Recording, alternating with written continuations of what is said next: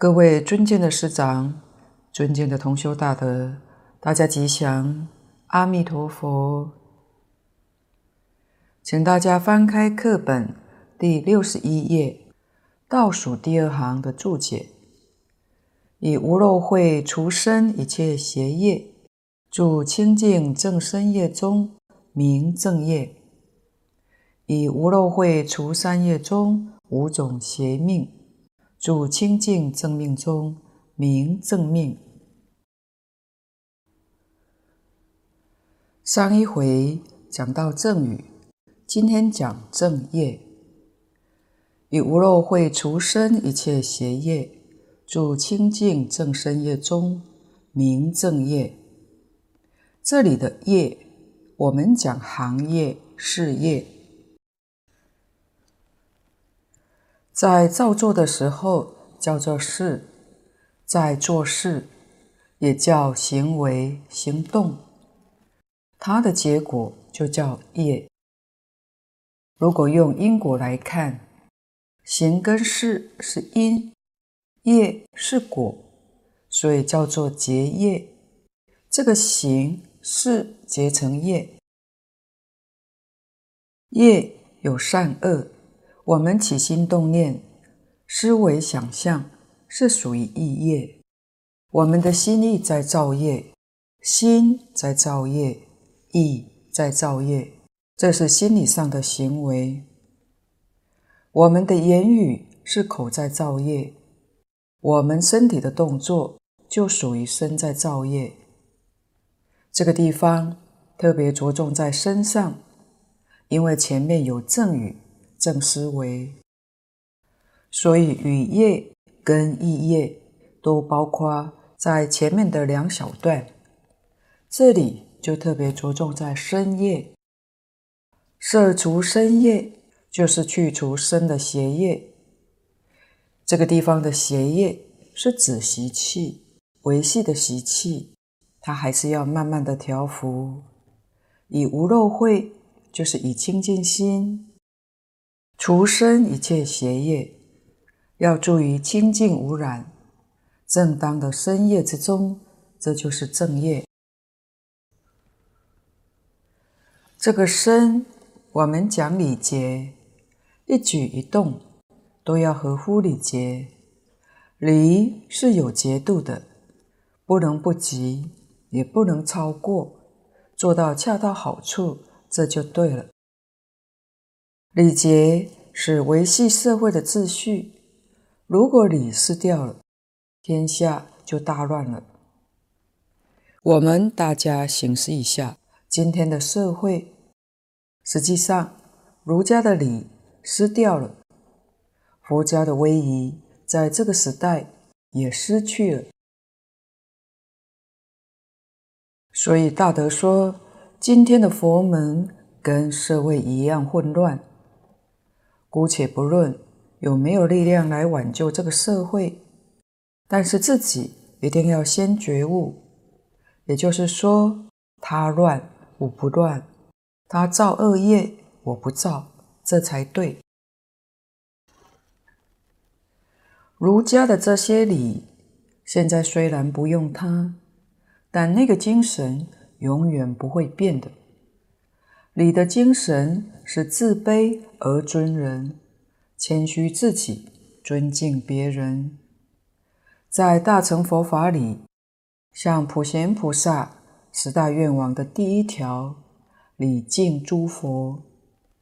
自己若不谦虚，怎能礼敬别人呢？怎能赞叹别人呢？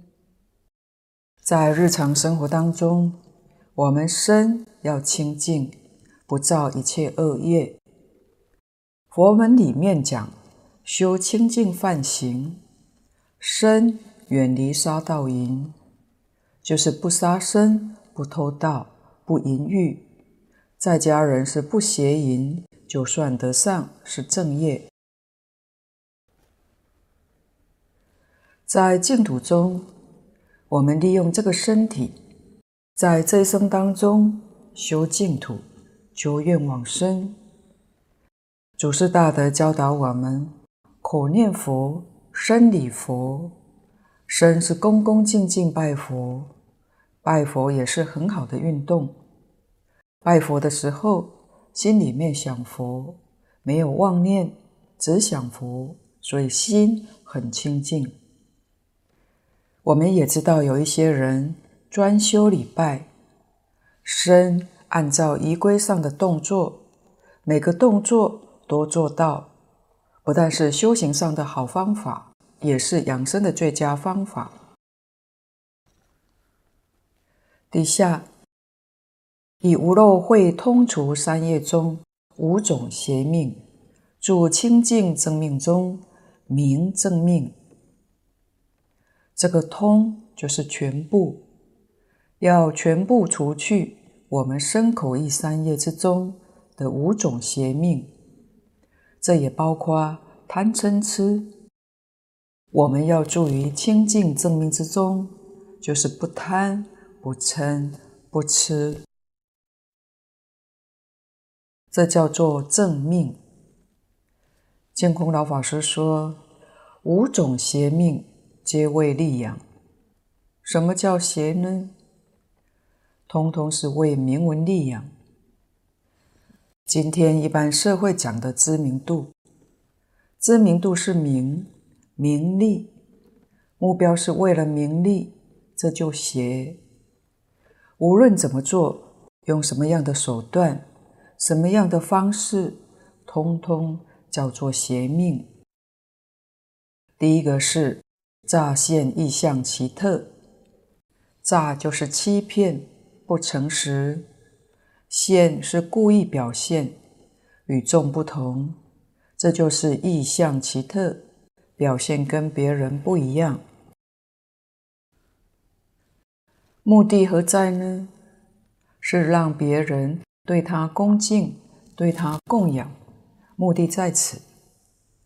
第二个是自说功德，自己说自己的功德，目的也是为名闻利养。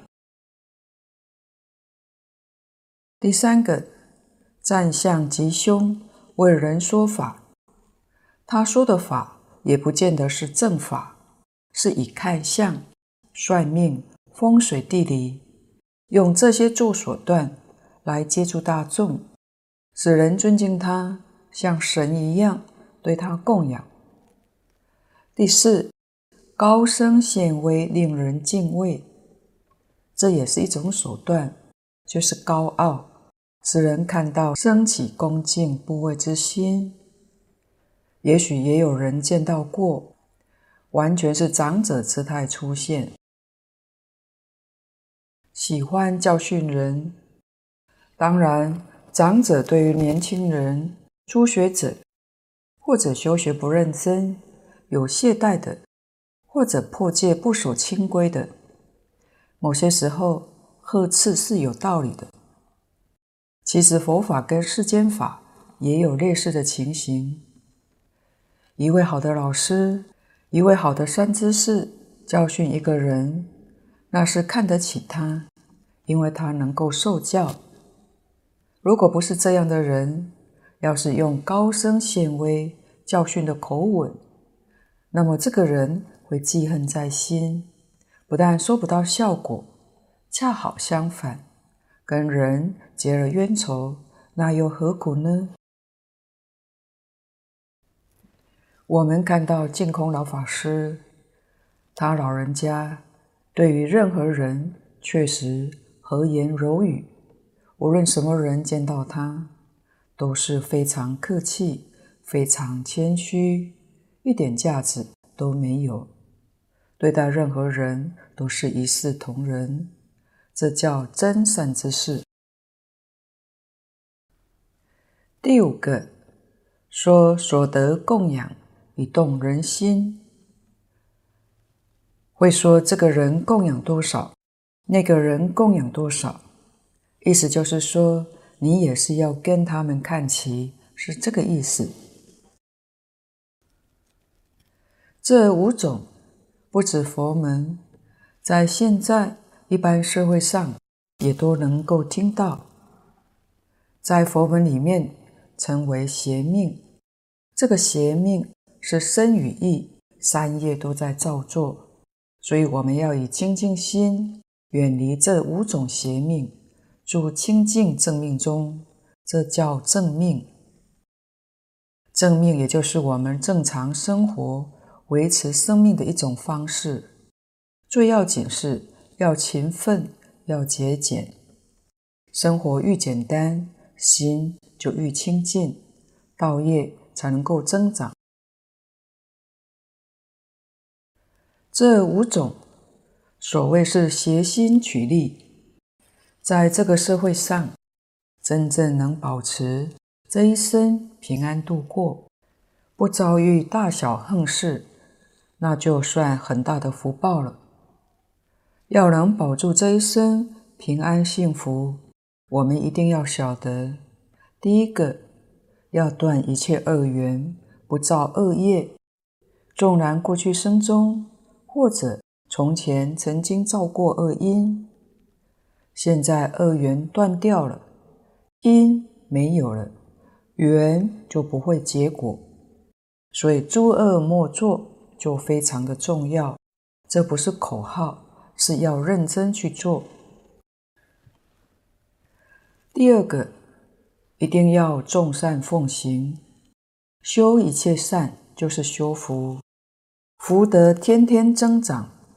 纵然有冤家债主，看到你福报一天一天增大了，他也不敢来干扰你，想报复也不敢下手。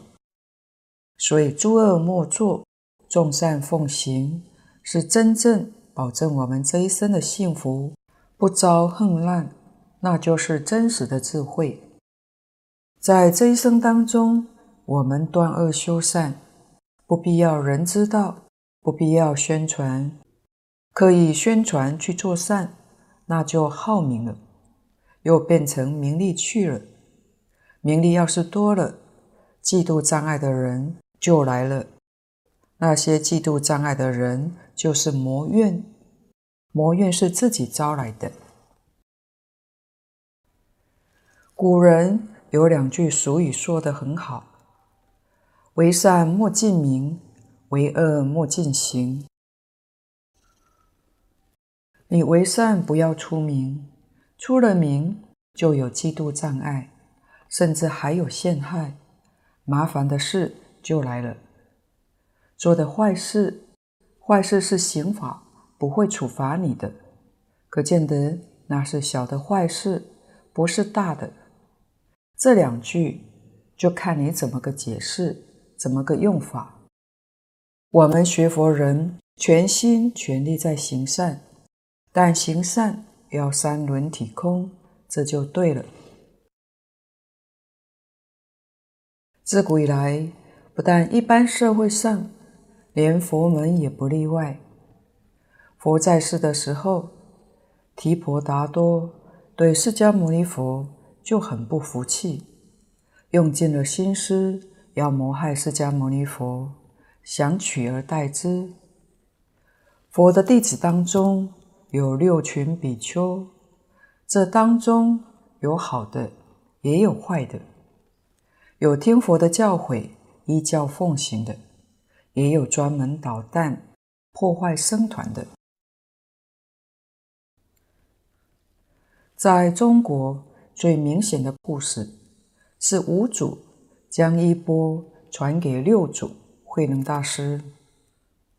唐朝那时候的人心还可以说是相当淳厚，但是不服气的人很多，甚至于不少人出去到处找，想把衣钵再夺回来。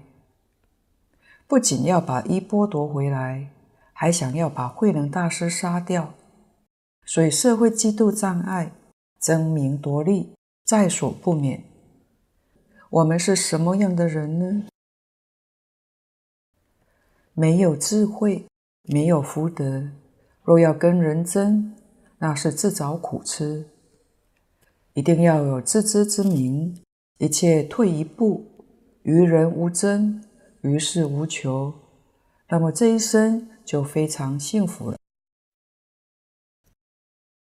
净空老法师常常勉励我们说：“我要的他不要，我要什么呢？我要老实念佛，一天到晚阿弥陀佛，阿弥陀佛。这个他不要，他要名闻利养，名闻利养都给他，这样自己一生安安稳稳，道业才能够成就。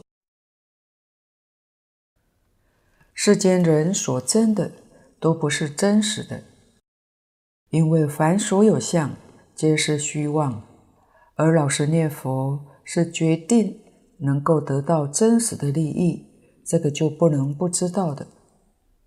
请看注解：以无漏慧相应，勤精进修涅槃道，名正精进；以无漏慧相应，念正道及助道法，名正念；以无漏慧相应入定，名正定。先看第一小段，以无漏慧相应，勤精进修涅槃道，名正精进。这个精进，精是精纯，纯而不杂；进就是进步，不退转。大势至菩萨教我们念佛要净念相继，菩萨指示念佛的方法就是这一句。因为净念相继，自然就都摄六根。中国文字充满了智慧，它是个符号。我们看到这个符号，就能够体会到里头的真意。这是全世界任何国家民族都没有的。这个念是今心，就是现前的心；静就是清净。现前这个心是清净心，这就是念佛。心净则土净，相继念念心都清净，清净心里头一个杂念都没有，叫做不夹杂。夹杂是什么呢？见思烦恼、尘沙烦恼是夹杂。不怀疑是什么呢？无明烦恼是怀疑。无明是不明白，所以不怀疑就是没有无明，不夹杂就是没有见思烦恼、尘沙烦恼，就叫做净念相继。我们在修学过程中，大势至菩萨教我们用一句佛号作为进修的手段，这一句佛号功德不可思议，后面的经文。会有详细的说明，为什么呢？这句佛号是我们自信本具性德的总称。换句话说，一句南无阿弥陀佛就能够把我们的自信唤醒过来，名号功德不可思议。现前这个阶段，我们念佛人只要对于经典。特别是净土三经，对于信愿持名，不怀疑、不夹杂、不间断，这就是净念相继。不间断就是相继，不怀疑、不夹杂就是净念。净念相应的话，那就是真心现前，清净心现前了。既然与无漏慧相应了。应该勤修精进，精进什么呢？持戒要正当的精进，修慧要正当的精进，禅定要正当的精进。戒定慧三学是涅槃之因，修成之后可以得到涅槃之果，叫做修涅槃道。对于我们念佛人来讲，求生西方净土。就是修涅槃道，这叫做正精进。底下以无漏慧相应，念正道及助道法，名正念。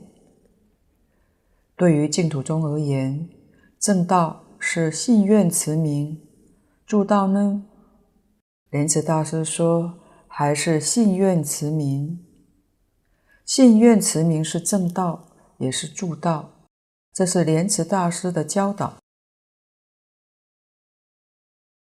但诸佛菩萨在本经、在无量寿经、观经里面教我们的，还有许多的修学方法。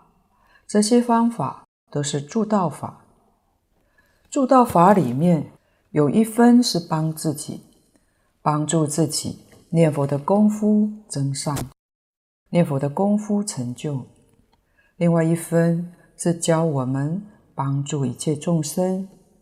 这一切众生还不知道念佛法门，我们要以善巧方便把这个法门介绍给他；已经知道这个法门，要劝导他进修；已经修学这个法门的，要帮助他成就。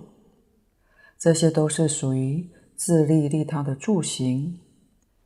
这里面有很多，尤其一切经论里头。那就更多了。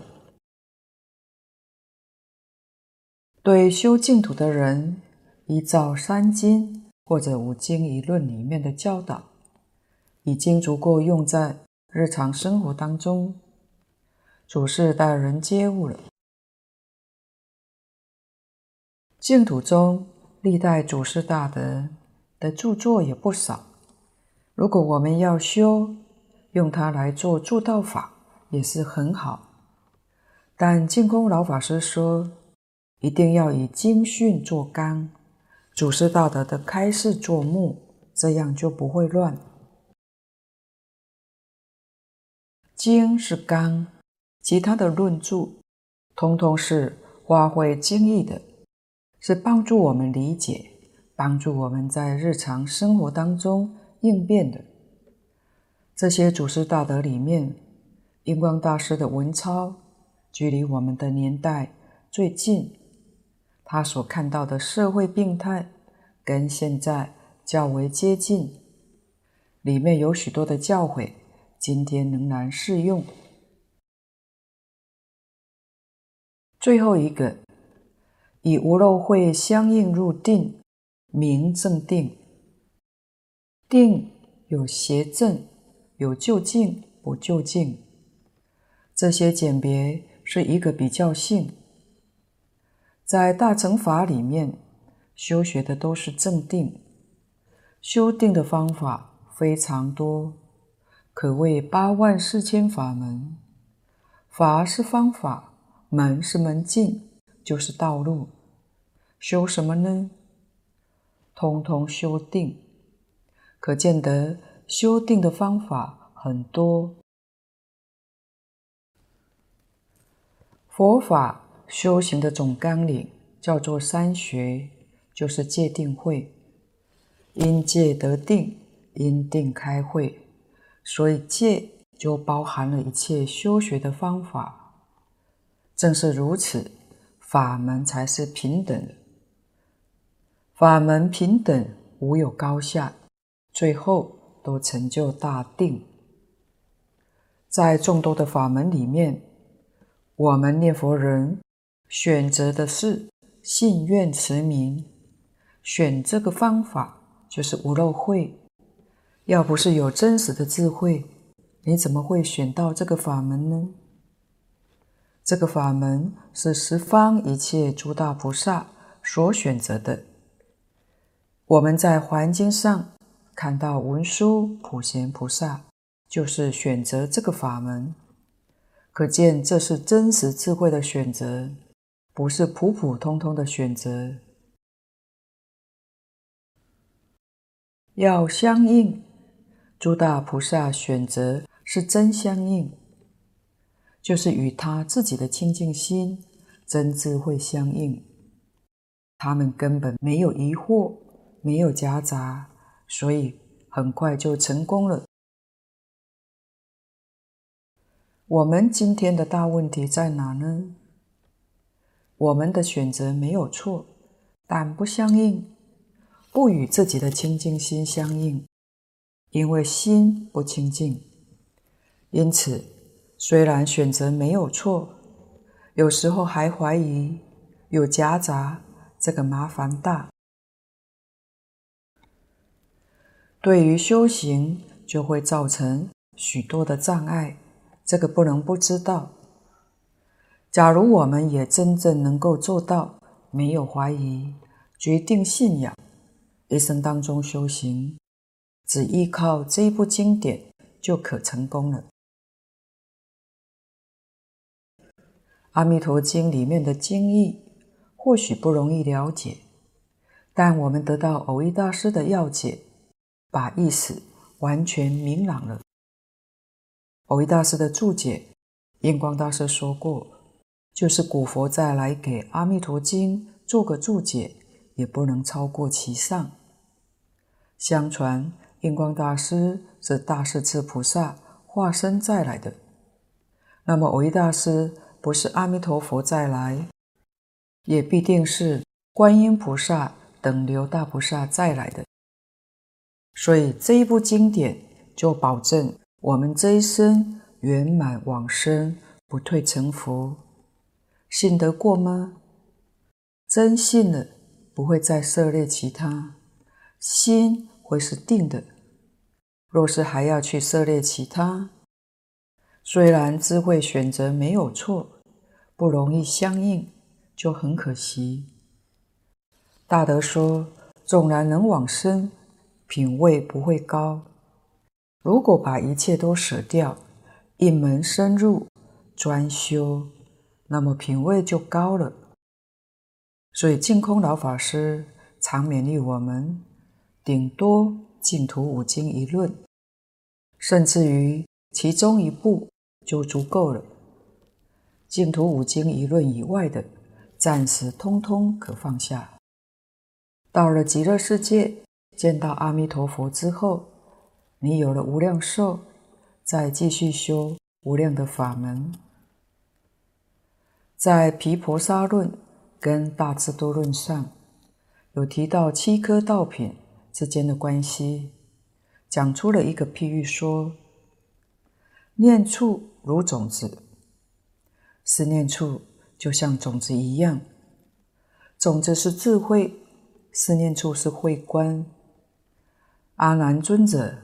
在佛灭度之前，提出四个问题，当中的一个：佛在世，大家依佛，跟佛住在一起；佛不在世了，我们依谁去住呢？佛告诉大家说：依思念处。我们的心安住在思念处上。就等于跟佛住在一起。思念处是智慧，正勤如栽植。如果有种子，没有正勤，那么种子放在一个玻璃杯里面，放了一百年，它也不会长成树。所以要把种子放在泥土当中，不断去栽培它，去浇水。是正勤，是断一切恶，修一切善，不断地破恶生善，断恶修善，是真正修行的开始。印光大师他一生当中特别大量流通《了凡四训》《安世全书》《感应篇汇编》，为什么呢？这三样就是栽培。这三样虽然不是佛经，但这些教导我们认识善恶、相信因果、重视伦理道德、启发断恶修善，要从这里学起。神足如抽芽，事如一足就是发芽。简单说，你知足了，你修学心定了，定了就发芽。净空老法师常常勉励我们说：“不管你学哪个法门，一定要专精，专于一门，精于一门。八万四千法门，你只能选一门就发芽了；千经万论，你也只能选一本才能够成功。你想度众生，那先得要成就自己。成就自己是一门专精，你才能成就。自己成就之后，才有能力学一切法门，去帮助别人。这是学佛不能不知道的。不但我们学一切法门要到极乐世界，在《华严经》上，我们看到文殊普贤菩萨，他们也是到了极乐世界，他们的大愿大恨才能够圆满。换句话说，如果不生到西方极乐世界，普贤菩萨的十大愿王不能圆满，文殊菩萨的十种行门。就是十波罗蜜也不能圆满，等觉菩萨想要怨恨圆满，都得到极乐世界去，更何况我们呢？五根如生根，这个五根就是不但发芽了，它生起一个坚固的根，牢牢在地上安住。这个时候，你对四念处的信心、精进、念定慧。这五种善根就不容易拔除了。五力如精叶，这个根有了力量，它就会生枝条，生起茎跟叶。觉知如开花，七菩提分就是开花，枝叶开始开花了，有花香了，这是见道位。八圣道。就是结果，当然是先开花再结果的，它一定是这样的一个次第。故名道树。什么叫做道树呢？就像神秀法师说的：“身如菩提树。”我们这个身就是道树，我们的心就是道树，是这个意思。由此可知，学佛人。不管学哪一个宗派，哪一个法门，三十七道品的次第不能颠倒。这是把修学的阶段层次，以一棵道场树整个的生长过程来比喻七颗道品。我们也可以从这样的过程知道七颗道品之间的相互关系。请看注解。此等道品，依生灭四谛而修，即藏教道品；依无生四谛而修，即通教道品；依无量四谛而修，即别教道品；依无作四谛而修，即圆教道品。这是依据天台宗的判教，就是天台宗的说法。天台大师将释迦牟尼佛四十九年所说的一切经论，把它判别为藏通别圆四教。佛在世的时候并没有这四教，这是后来的祖师大德将佛一生所说的重新再整理。最早在印度的结集。只是把佛所说的记录下来，编成经典，就是编成书籍流通，没有详细的分类。传到中国之后，在隋唐之间，中国大乘佛法宗派形成，都在那个时候建立的。这些各宗各派的祖师大德，为了教学方便起见。将经典加以分类，由浅而深，就像编教科书一样。哪些经典适合初学者？哪些经典应当编在高阶的，提供给修行人研究参考？又按一般人根性不相同，立根应该从哪些经典切入？钝根的应该从哪些经典入门？所以就有藏通别圆这种判法。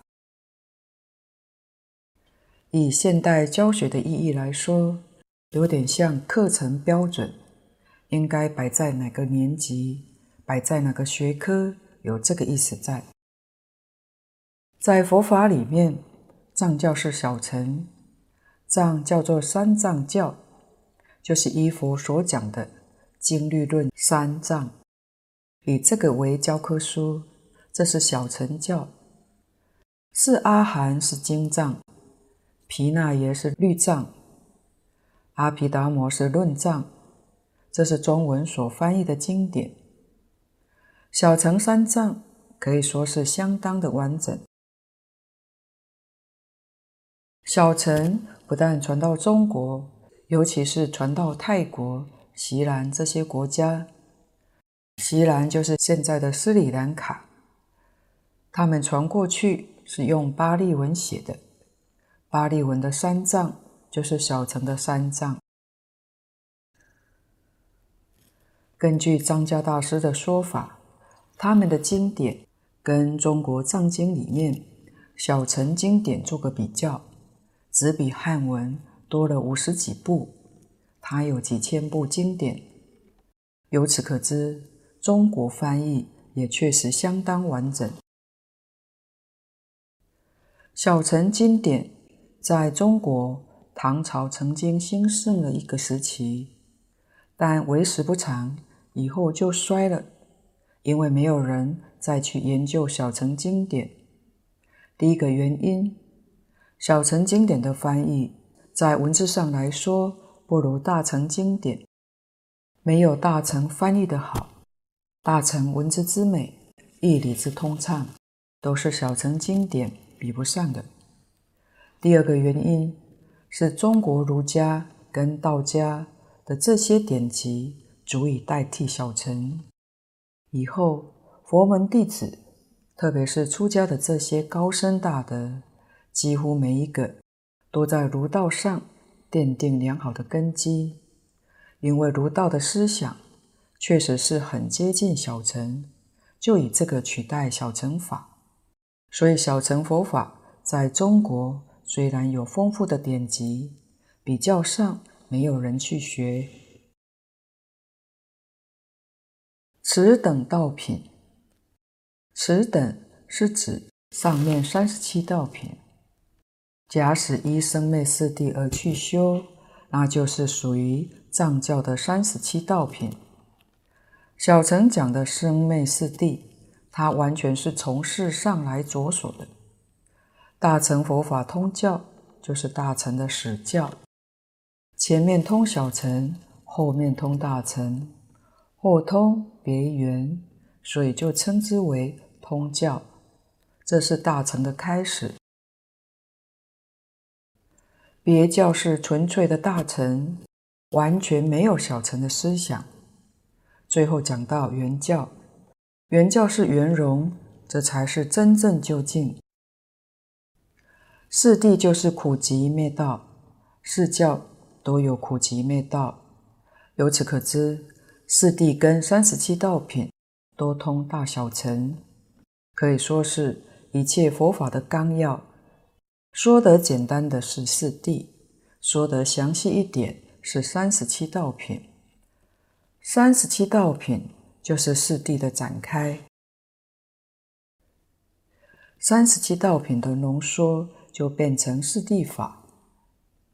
四谛是苦集灭道，苦集是世间因果，灭道是出世间因果，所以四谛的内容是世出世间。双重因果，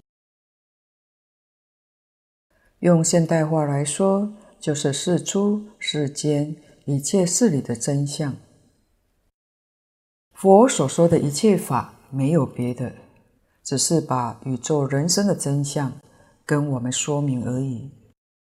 而这个事情，世间没有人能够说出的。世间虽然有不少宗教家。可能对世间因果知其然，不知其所以然。净空老法师说，在许多宗教里面，甚至于中国古籍、古人的笔记里面，可以看到许多讲因缘果报的事实。要推究它的道理，可能往往含糊笼统带过去了。为什么呢？没有人能够知道。因此，佛不得不出现在这个世间。我们这个世间，既然有一些人想明白这些道理，却没有人能够说得出来，佛才降生到这个世界，为我们说明这些事实的真相。所以这件事情，唯独佛法能够说得详尽，这是不能不知道的。佛虽然详细说明了，我们也读了，也听了，能够相信吗？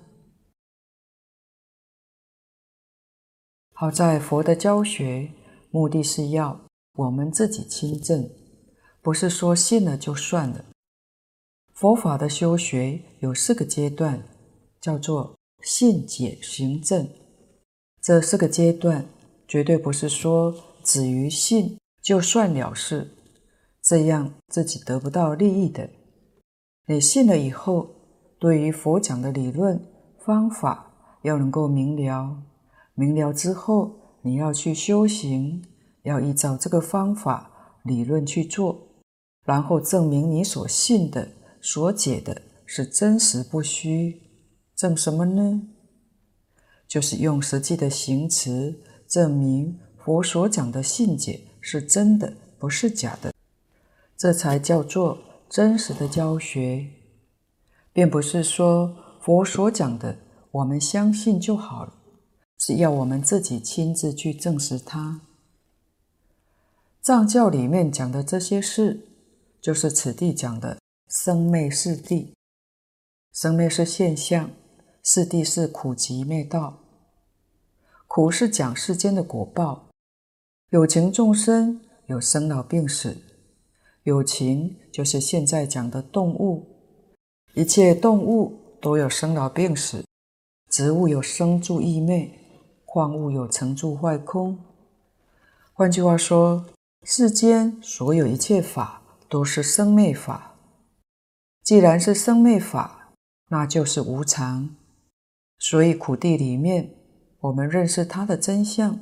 就是生灭无常，这个是苦。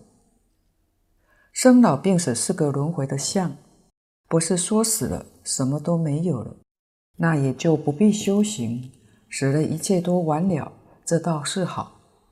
事实上，死了之后，经上讲，过了四十九天，你又生了，死下面是生，永远在轮回。所以佛在经上讲。生死疲劳，在六道里面永远生老病死，没有休息，没有止境，这才是可怕。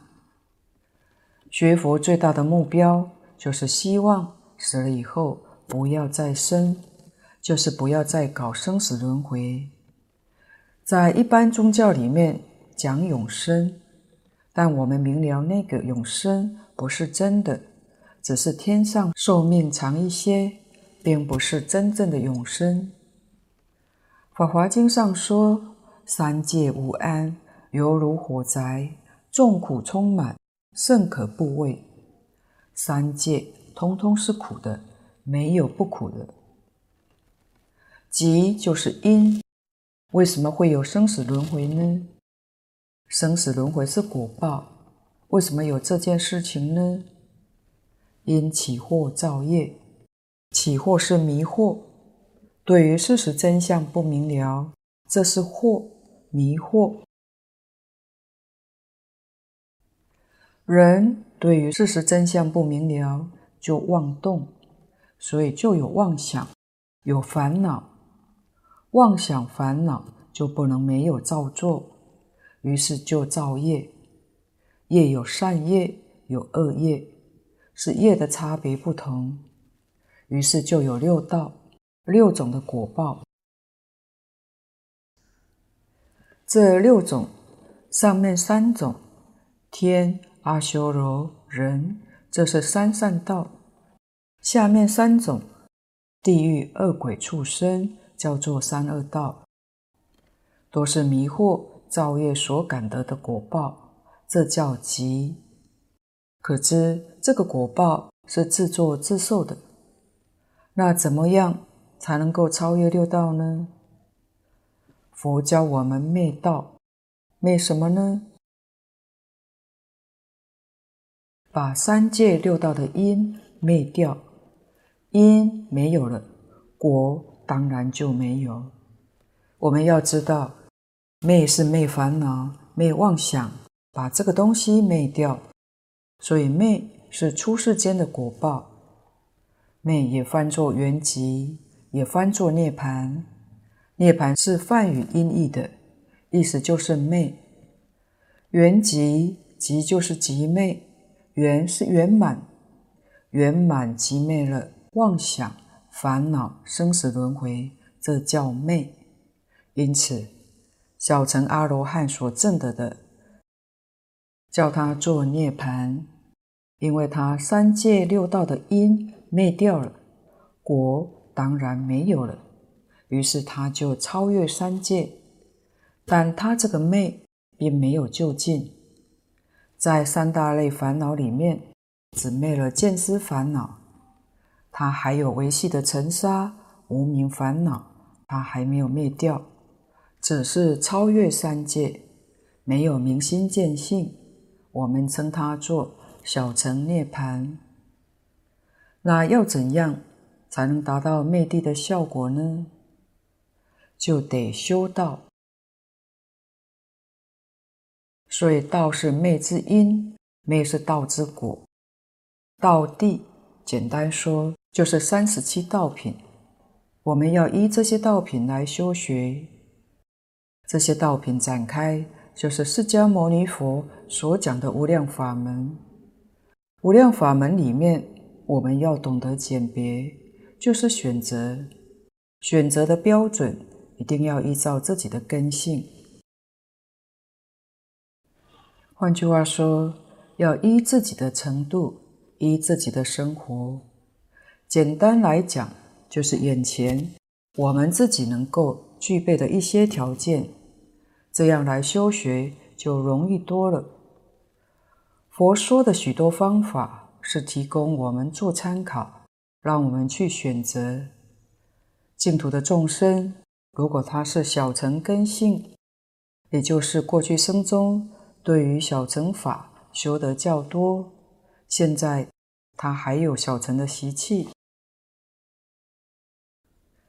小乘的习气也不难看出来。小乘人比较保守，对于事相仪规看得很重；大乘根性的人比较开放，重视在心地的清净，对事相上往往不拘小节，对这个不太重视。小乘对于事相非常重视。现在南传小乘的佛法跟中国大乘佛法。也能够明显看得出来，这是小乘根性守的，一定是依生灭四谛来修行，这是属于藏教道品，是藏教人的根性。今天报告先到此地，若有不妥地方，恳请诸位大德同修不吝指教。谢谢大家，感恩阿弥陀佛。